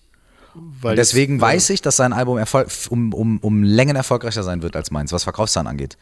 Weil er, also, er macht wahrscheinlich ein unfassbar geiles Album, das sei mal dahingestellt. Aber ich weiß, dass einfach der Zeitpunkt, den er gewählt hat, der ist einfach viel besser. Und ich habe schon während der Produktion von meinem Album, habe ich gesagt, ich bin ein Jahr zu spät. Während der Produktion habe ich schon gesagt, pass mal auf, das ist ein Jahr zu spät, die, die Stimmung ändert sich, aber scheißegal, weil ich mache es ja nicht, weil jetzt gerade Rap in ist, sondern ich mache es, weil, weil ich Bock habe, ein Album zu machen. So. Ja. Und deswegen, ja, auf der einen Seite ja, aber auf der anderen Seite halt, ähm, auf der anderen Seite ist halt schwierig, weil, guck mal, du hast halt, guck mal, mit welcher Situation, ich war mit folgender Situation konfrontiert. So. Ich habe vorher 10, 12 Jahre Rapmusik gemacht, ja, und habe fünf Alben veröffentlicht, die alle in sich auch irgendwie auch anders waren. Und da gibt es manche Leute, die haben sich immer den Curse von Feuerwasser zurückgewünscht. Dann gibt es wieder andere, die sagen, ey, von innen nach außen war das krasseste Album. Dann gibt es ganz viele, die bei innere Sicherheit erst eingestiegen sind und sagen, ey, Hand hoch, Widerstand und was ist jetzt? Dann gibt es Leute wie zum Beispiel Credibil oder andere, die zum Beispiel erst das zum ersten Mal bei Struggle und Gangster Rap Curse gehört haben und die dann sagen irgendwie so, boah, das hat uns geprägt, weil das war so, ja, hat in die Zeit gepasst. Dann gibt es andere Leute, die irgendwie bei Freiheit irgendwie gesagt haben, so, ah ja, oh, Silbermond und hier, bla bla bla bla bla. So. Und all diese Leute sind Curse-Fans. Und dann heißt es, ich mache ein neues Album. Und dann will ja jeder nach fünf Jahren Pause den Curse zurückhaben, den er am liebsten mag. Das heißt, du wirst garantiert 70% der Leute enttäuschen müssen. So. Also, äh, oder 50 oder keine Ahnung was. Aber du wirst garantiert ganz viele Leute enttäuschen, weil wenn es so klingt wie Feuerwasser, sagen, sagen, die, sagen die Leute ab innere Sicherheit, ja, äh, ist ja so Oldschool Boom Bap. Wenn wenn du wenn es jetzt klingt wie innere Sicherheit, sagen Leute von Feuerwasser, bla bla bla und so weiter und so fort. Und wenn es jetzt halt einfach gar nicht klingt wie vor 10, 12, 15 Jahren, sondern halt so klingt, wie es heute klingt, dann vergleichen es die Leute halt eher mit aktuellen Sachen, die dann draußen sind. Und dann sagt halt einer, ah ja, das, ähm, äh, das ist ja jetzt aber wie Woodkid oder das, das klingt jetzt aber wie Casper oder sonst irgendwas und so weiter und so fort. Das heißt, du wirst immer irgendwie, du wirst, also irgendwie wird immer, verstehst du? Ich verstehe, ja. Und deswegen habe ich von Anfang an mir diese Gedanken überhaupt nicht gemacht. Ich habe halt mal wieder, mal wieder den gesamten marktwirtschaftlichen Scheiß versucht komplett auszublenden und einfach gesagt, ich mache einfach, ich produziere die Beats so, wie die Musik ist, die ich gerade höre. Und ich schreibe die Raps so, wie ich das Gefühl habe, dass ich heute als 36-Jähriger die Themen, über die ich jetzt sprechen möchte, gern ausdrücken würde über diese Form von Musik. Und zwar alles im Hier und Jetzt. So. Und dann habe ich das rausgebracht und was passiert? Die Leute unterstellen mir wieder, ich hätte mich total krass hingesetzt und nach marktwirtschaftlichen Gesichtspunkten analysiert und dies und das und so weiter. Und das ist wieder exakt dieselbe mega absurde Scheiße wie vorher. Bist dann im selben Punkt. Äh, So, und deswegen habe ich teilweise, musste ich teilweise richtig lachen, weil ich gedacht habe, okay, ich habe jetzt fünf Jahre kein Album veröffentlicht, so. Alles hat sich auch verändert, so, das ganze Ding. Es ist ein ganz anderer Markt und so. Und ich weiß auch manche Sachen gar nicht, wie funktioniert das überhaupt. Und zum Beispiel Internetvermarktung war bei Freiheit noch überhaupt nicht so wichtig wie jetzt. So, alle, das ganze, die ganzen Uhren liefen anders und so weiter. Das ist auch für mich wie so eine Art Neustart, ja. Weil ich halt leite ja zum, dies, dieses Mal auch zum ersten Mal das Label alleine und so und muss, muss man sich auch erstmal reinfuchsen, wenn man zum ersten Mal eine Platte selber rausbringt, macht man halt noch Fehler, die man beim zweiten Mal nicht macht und so weiter und so fort. Für mich alles auch neu. Und ich musste teilweise so krass lachen, weil ich gedacht habe, okay, es ist alles anders, aber es ist alles irgendwie genau gleich. Und der Unterschied ist einfach, und darüber bin ich froh, dass diese fünf Jahre dazwischen lagen und dass ich einfach als Mensch mir eine ganz andere Betrachtungsweise irgendwie angeeignet habe und einen ganz anderen Umgang mit solchen Sachen. Und deswegen jetzt viel entspannter zum fucking Glück. So, damit, und auch mit den ganzen Sachen, die ich vorher überkrass scheiße fand, die jetzt genauso scheiße sind, aber irgendwie so ein bisschen. Hast du da eine größere Distanz, also dass du einfach sagen kannst, okay, ich kann dann einfach das anders bewerten, als das früher vielleicht möglich war? Also Kritik oder halt so Unterstellungen, wie du, wie du dann immer irgendwie mit. Ja, auf jeden musst? Fall. Früher habe ich das halt einfach äh, wahnsinnig persönlich und wahnsinnig ernst genommen. Jetzt nehme ich es nur noch persönlich und nicht mehr so krass ernst. Oder umgekehrt, ich nehme es nur noch ernst, aber nicht mehr persönlich. Ich weiß es gar nicht. Ähm, ich habe halt einfach so ein bisschen so das Gefühl, dass ähm, ich habe so ein kleines bisschen mehr Metaebene jetzt einfach und so ein bisschen mehr Blick von draußen, wo ich halt einfach das Gefühl habe, dass manche Mechanismen einfach so sind, wie sie sind und Menschen einfach so sind, wie sie sind. Und äh, bei manchen Sachen ist es dann einfach so, dass ich mir denke, ja, okay, gut, alles klar, was, was willst du machen? Und auch irgendwie auch nicht mehr das Gefühl habe, dass jetzt jeder Kommentar oder jede Auseinandersetzung und so weiter halt irgendwie lebensentscheidend und kriegsentscheidend ist und so weiter. Und das ist auch das Gute in der heutigen Zeit. Es ist sehr schnelllebig geworden. Das ist auf der einen Seite sehr schlecht, weil ähm, es viel schwieriger ist für Kunst äh, über Zeit irgendwie Bestand zu haben. So. Also man gibt den Sachen auch nicht mehr die Zeit. Man gibt den Sachen nicht mehr die Zeit, genau. Ähm, es ist, es ist viel schwer. Reviews werden ja jetzt auch nicht mehr, du schickst ja irgendwie, also wie ein Review jetzt geschrieben wird, ist ja teilweise nach einmal hören so. Äh, Wirklich straight up. Ich habe Interviews gegeben für diese Platte, stundenlange Interviews, wo die Leute, die mich interviewt haben, das Album noch nicht mal gehört hatten. Obwohl wir es seit drei Wochen bei denen, die haben, es einfach, die haben mich einfach drei Stunden interviewt zu dem Album und hatten das Album nicht gehört. Okay. So, mehrmals ist das vollkommen. Und, und ähm, äh, ja, aber auf der anderen Seite birgt es ja auch die Möglichkeit, einfach irgendwie, äh, also du, du kannst ja, hey, heutzutage ist es ja meistens so, was interessiert, interessiert niemand das, was du vor einem Monat gemacht hast, so. Im, Im Negativen wie im Positiven, so, weißt du? Also, Kennst du das aber auch bei dir selber, dass du auch Musik so konsumierst, dass du auch, ich meine, ich kenne es ja früher, wenn man früher ein Album hatte, dann hat man das, wenn es hochkommt, wenn man es geliebt hat, Viertel bis halbes Jahr gehört. Heutzutage ist man so irgendwie ja auch auf diesem Level und sagt, ja, ja, durchklicken hier, das hören, da hören und da mal irgendwie. Ist es bei dir ähnlich oder hast du das dir irgendwie zurückgewonnen? So Nee, äh, bei mir ist das jetzt beides mittlerweile. Also ich äh, klicke mich total viel durch und höre total viel, aber wenn ein Album bei mir hängen bleibt, dann höre ich das auch krass rauf und runter. Also ich habe immer noch vier, fünf Alben im Jahr, die ich halt durchprügel. Hast So. du mal eins aus, aus diesem Jahr, wo du sagst, das ist so eins, was. Die, halt, was ich, was alle, was alle sagen, Kendrick Lamar Album so. Also das habe ich jetzt gerade auf der Fahrt hier auch wieder gehört. Das habe ich echt, das höre ich echt intravenös so. Das ist, äh, finde ich, ein, einfach einen extrem großen Wurf. Ist halt ein Kunstalbum. Absolut. Ja. So. Ich fand, auch, da kann man nicht mal reinskippen und hört man einen Nee. Song. Wenn du durchgibst, denkst du dir, boah, komischer Beat, komische, hä, was, hä, was, was, ja, ah, zwei, drei Dinger, aber how much a dollar cost, okay, es klingt nach Dre, alles klar, da bleibt man erstmal hängen. Aber du musst dir das irgendwie, weißt du? Naja, es ist so, auch so eine ein Gegenbewegung Werk. gegen diese Schnell, Schnelllebigkeit, glaube ich. Auch die, das Album so vom Entwurf her. Ähm, Gibt es bei dir so einen Plan B, was, also ich, ohne jetzt auf deine äh, Radiosendung äh, bei 1 Live Mach ich ja also, gar nicht mehr. Machst du gar nicht mehr, ne? Ich weiß, das aber vor kurzem erst, ne? Ja, Ich- seit ein paar Monaten. Ähm, aber gibt es so einen Plan B, wo du sagst, okay, das will ich vielleicht nach meiner Karriere machen? Oder ich glaube, ich habe vorhin schon mal so ein Gespräch reingehört, dass du auch viel Songwriting machst. Da waren auch schon skurrile Namen in, in der Waagschale. Ja, ja. Also ist ist das auch so ein, also Songwriting ist wahrscheinlich so ein Ding, was du auch nebenher schon Mache ich sehr gerne, habe ich in den, in den fünf Jahren Pause auch sehr viel gemacht. Mhm. Jetzt in den letzten ein, zwei Jahren nicht, weil ich mich auf mein Album konzentriert Mhm. habe und habe ich weniger gemacht. Mache ich sehr gerne, habe ich auch Bock drauf, das wieder weiter auszubauen.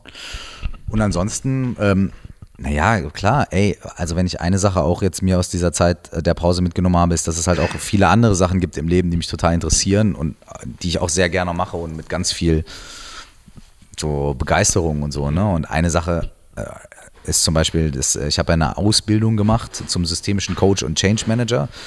Das ist eine bestimmte Form von psychologischer Arbeit. Die hast du jetzt äh, vor kurzem gemacht? Oder Die habe ich vor ein paar Jahren gemacht. Ich glaube, Anfang 2013 war ich fertig. Anfang 2013 war ich fertig damit, ja. Da bin ich jetzt irgendwie staatlich geprüft, TÜV zertifiziert und all so ein Scheiß und so. Und ähm, habe das auch, praktiziert es auch schon manchmal, zurzeit eigentlich nur im engen Kreis, so, ja. Und da, da bist du so ein Personal Coach sozusagen. Ja. Also für Ja. Für welche Dinge? Also ist es jetzt eher so ein Business-Fall oder auch so ein. Die meisten Sachen sind eigentlich businessmäßig, weil das ist nicht so psy- tiefenpsychologisch, du legst dich auf die Couch, so wie wir jetzt hier. Wie- Ja. Sondern das sind eher so, Leute kommen mit ähm, sehr konkreten Anliegen. Meistens sind es äh, Veränderungen, gro große Veränderungen äh, im Job oder im Privatleben oder meistens auch verknüpft. Ähm, und äh, diese, diese Methode, diese Systemik und die verschiedenen psychologischen Ansätze, die da reinfließen, die geben halt so einen sehr guten Unterbau dafür, ziemlich konkret und ziemlich no-nonsense-mäßig mit diesen Situationen zu dealen. Und was ich daran so spannend finde, ist, dass man halt, es ist keine Beratung, also man geht nicht hin und man erzählt dem anderen jetzt, was er besser machen kann, sondern man durch bestimmte Fragen, durch bestimmte Techniken, durch bestimmte Tools begleitet man den Klienten darin, seinen eigenen für sich guten Lösungsansatz zu finden. Und äh, manchmal ist das, was am Ende dabei, oder meistens ist das, was am Ende dabei rauskommt, was, womit du gar nicht gerechnet hast am Anfang. Also es ist nicht so, man sagt jetzt, ah ja, hier, ich weiß es besser als du, ich gebe dir jetzt Tipps. Ähm, sondern Du stellst die richtigen Fragen. man stellt die richtigen Fragen, zu denen man selber die Antwort nicht kennt. Also man stellt keine Fragen, zu denen man die Antwort kennt und versucht die Leute so rauszulocken, sondern man fragt wirklich Dinge, wo man, ne? Und man, es ist nicht nur Fragen stellen, sondern es gibt auch verschiedene Tools und so weiter. Wie dem auch sei, das ist ein anderes Gespräch. Auf jeden Fall ähm, ist diese Sache äh, ein Feld, was mich sehr interessiert, was mich sehr begeistert und wo ich auch schon mit Bands gearbeitet habe, wo ich schon mit äh, teilweise Führungskräften in Unternehmen oder oder äh, oder äh, Leute, also hauptsächlich natürlich Leute, die irgendwie im weitesten Sinne aus der Medienbranche sind, äh, mit denen gearbeitet habe. Und ähm, das finde ich mega, mega, mega spannend. Und ähm, das ist auch was, was ich äh, in nächster Zeit noch weiter ausbauen werde. Ich bin mir noch nicht 100% sicher, auf welche Art und Weise. Aber ähm, das ist total, total spannend und faszinierend. Ja. Schön. Und was nochmal zu, noch mal auf diese Songwriting-Geschichte zurückzugehen, ähm, gibt es da schon, also gibt es da Projekte, wo du auch drüber sprechen kannst, die jetzt äh, schon rausgekommen sind in der Vergangenheit? Ja, oder? ich habe ich hab, ich hab, ich hab gerade die neue Scooter-Single geschrieben. Das waren die Darauf wollte ich abstrusen. hinaus, ne? Ich Das waren die so gehört. Da dreht sich sogar mein Tourmanager um und lacht. ja, Mann. Ich, also das sind so die, das sind so die auf der abstrusen Seite der Dinge, dass ich halt die neue Scooter-Single geschrieben habe. Okay. mit mitgeschrieben habe. Hm. Und, ähm, äh, und, und ich habe irgendwie zwei Singles mit Glasperlenspiel äh, geschrieben, was auch so Ja. auf der anderen eher so schlageresken, abstrusen Seite der Dinge äh, ist. Ähm, und ich habe aber auch äh, sehr coole Sachen gemacht, wie irgendwie am Larry-Album mitgearbeitet Ah, okay. und am Chima-Album und mit Elif geschrieben und äh, weißt du, also jetzt nicht nur Sehr so breites Feld auf jeden Fall. nicht nur so sehr absonderliche Sachen. Obwohl ich sagen muss, dass mir diese sehr absonderlichen Sachen auch genauso viel Spaß machen. Ich glaube, ich weil- weiß, eine ganz andere Herausforderung ist. ja, oder? und das Ding ist halt so, das ist ja nicht, ich bin da ja nicht der Feuerwasser-Curse, der jetzt hingeht und den Leuten irgendwelche Lyrics schreibt, die die dann performen, sondern es ist, guck mal, und das ist das auch, was ich interessant finde, das ist auch schon fast wieder eine Verknüpfung zu so einer Art Coaching-Situation. Ich finde, ein richtig guter Songwriter schreibt ja mit Künstlern so, dass die Leute nicht merken, dass irgendjemand anders als der Künstler da geschrieben hat. Verstehst du? Weil wenn ich zum Beispiel mit Glasperlenspiel schreibe, jetzt mal, ne? Dann setze ich mich mit denen hin und dann rede ich mit denen und dann versuche ich festzustellen, was ist das für eine Band, wofür stehen die, was sind das für Menschen. Und dann höre ich ganz genau zu und dann höre ich, was für Worte benutzen die und was für Worte benutzen die nicht. Und über die Themen, die ihnen wichtig sind, wie reden die darüber, mit welchem Enthusiasmus oder eben ohne Enthusiasmus und wie konzipiert ist das und wie, wie konstruiert und wie, weißt du? Und dann versuche ich so gut wie möglich auf die jeweilige Band, auf die jeweilige Situation, auf die jeweiligen Menschen angepasst, mit denen gemeinsam zu schreiben. Und natürlich ist immer mein Ansatz, irgendwie mehr rauszuholen und ein bisschen mehr rauszukitzeln, vielleicht ein bisschen mehr Persönlichkeit oder ein bisschen mehr Intimität, als es bei so einem puren Popsong vielleicht wäre und so weiter. Und wenn es nur in zwei Zeilen ist oder so. Aber grundsätzlich sehe ich meine Aufgabe bei sowas eher da drin, den Künstler darin zu unterstützen, so gut wie möglich er oder sie selbst zu sein. Und äh, deswegen hat das mit mir und meinem Ego sehr wenig zu tun. Und das ist auch sehr befreiend, weil es in der Musik, die man für sich selber macht, ja komplett andersrum ist. Weißt Glaube ich, ja. Ich stelle mir jetzt auch gerade vor, wie du versuchst, so in die, in die Scooter-Welt einzutauchen und da. Äh, Ganz ehrlich, ich meine, ich, ich, ich, ich weiß nicht, wie viel ich davon erzählen darf, aber ich kann dir sagen, dass ich äh, hingegangen bin mit der mit, dem, mit, so, mit der Idee, ey, Alter, die gehen, die kommen ins Studio, lachen sich tot, saufen sich fünf Kästen Bier rein und machen irgendeinen Scheiß und dann kommt das raus. Aber ich habe ganz weit daneben gelegen. Das hat krass System, was die machen, aber Mhm. nicht System, wieder, auch wieder marktwirtschaftlich, ein bisschen schon, weil die hören natürlich auch, ah ja, EDM und so, ne, was machen wir jetzt? Aber vor allem HP und was seine Lyrics angeht, ohne da jetzt krass ins Detail gehen zu wollen oder zu können, der Typ ist ein dadaistischer Collagenkünstler, Alter. Der Typ ist, das ist so krass. Ein Song habe ich mit Jasmin Shakiri zusammengeschrieben, also die aktuelle Single habe ich mit Jasmin Shakiri zusammengeschrieben und wir haben einfach da gesessen und uns die ganze Zeit so angeguckt, so, ey, was geht hier ab? So, das war so, das war schon krass. Das ist, das war schon, äh, das, der, der, der hat schon so sein System und so sein, der weiß schon, was er da, also so, es ist total absurd, aber so auf so eine krass absurde Weise und das war, hat Es hat mega wahrscheinlich, Spaß gemacht, Alter. Äh, viele Metaebenen, die man so oberflächlich betrachtet gar nicht äh, sieht oder Auf der einen Seite ja, aber auf der anderen Seite halt so, also äh, das ist so absurd, dass es so gar keine Metaebene hat. Ja. Aber dann doch voll viele Metaebenen. Also es hat, glaube ich, keine politische, gesellschaftskritische und so weiter Metaebene, aber es hat so eine harte, so Kunst. Naja, wie du Metaebene. schon gesagt hast, so eine Collagen. So, äh, ey, das Style. ist so verrückt. Also wirklich, ohne Scheiß. Es war, das war echt ein Erlebnis so. Wir haben fünf Songs zusammen geschrieben und mal gucken, was mit den anderen passiert. So. Ich bin sehr, sehr gespannt. So, Ich, ich, ich hoffe, ich krieg's überhaupt mit und nehme es dann wahr. Ey, ja, klar, äh, das war doch, wo Curse mitgeschrieben hat. Ne? Ja, also ich der, bin sehr gespannt. Ja, der rappt jetzt nicht wie ich, aber nee, der ist mir schon klar, dass man das jetzt nicht erkennt, so will man, aber trotzdem. ja HP. Yo, glaubt ihr an die wahre Liebe, Party People. Ja, danke dir auf jeden Fall, dass du dir die Zeit genommen hast. Eine Sache habe ich noch. Wir haben Ja, in unserer Sendung immer so einen äh, Klassiker der Sendung. Ähm, da stellen verschiedene Künstler ihren so ein All-Time-Classic vor und optimalerweise gibt es dann vielleicht noch eine kleine Anekdote dazu, Mhm. wo du sagst, der Song hat mich deswegen inspiriert, weil ich das in einer gewissen Zeit gehört habe oder weil ich das und das damit verbinde. Also vielleicht hast du ja so einen Song, kannst du auch kurz überlegen, wo du sagst, Da äh, hätte ich direkt auch wieder so eine Hip-Hop-Moment-Story. Ja, klar. Und Leg zwar, los. und zwar äh, einer meiner wahrscheinlich fünf Lieblingssongs, Hip-Hop-Lieblingssongs aller Zeiten ist Times Up von OC. Und äh, ich, ich finde den Beat unfassbar. Ich finde, was der rappt und es ist einfach alles nur unfassbar gut. Und äh, das war schon, äh, es war schon immer so. Also es war schon so, seit ich ihn zum ersten Mal gehört habe, war das so, boah, das Ding und so, ne? Über Jahre, Jahre, Jahre. Und hat mich auch total beeinflusst. So. Und ich habe das Album auch hart gefeiert. Und dann war es auch so, als wir 2005 auf Tour waren, das haben wir in Magdeburg gespielt und dann hat der lokale Veranstalter gefragt, ob es in Ordnung wäre, wenn OC noch mit auftritt. Und ich so, wow, weißt du noch, Giju? Und ich so, ey, auf jeden Fall. Und dann saßen wir halt im Backstage und OC kommt rein und ich voll so, oh, überkrass und wollte mir gerade zu ihm sagen, ey, voll krass, freut mich voll, dich kennenzulernen. So, da kommt er zu mir und sagt dann irgendwie so, ey, ich wollte mich bei dir bedanken und super cool und I appreciate it und wenn ich irgendwas für dich tun kann und ich voll so, ey, Alter, halt die Schnauze. wenn du wüsstest, wie du mit deinem Song und deinen Sachen mein Leben geprägt hast und so. Und er halt voll so, ah, nee und so, get the fuck out of here und alles cool und bla. Und dann hat er nachher auf der Bühne den Song und bevor er den Song performt hat, hat er gesagt, ja, tonight, so this song is dedicated so to my man Curse und bla bla. Und das war halt auch so, dass ich gedacht habe, so, Alter, jetzt kann ich eigentlich nach Hause gehen. Ich wollte eigentlich gar nicht mehr auftreten danach. Ich wollte auch unbedingt, dass er nach uns spielt, weil ich gedacht habe, das kann nicht sein. Und dann haben wir uns noch ein paar Mal getroffen, sogar auch, waren noch zusammen im Studio, haben noch irgendwie ein paar Sachen gemacht, die nie rausgekommen sind, aber wir haben ein paar Sachen recorded zusammen und so ein nicer Typ und, und freundlich und intelligent und offen und un, also mega, mega, mega, mega, mega. Und bis heute dieser Song halt jetzt natürlich noch viel mehr mit so einer Erinnerung verknüpft. Also das ist einer meiner absoluten All-Time-Favorites, OC, Time's Up. Cool, vielen Dank. Danke dir.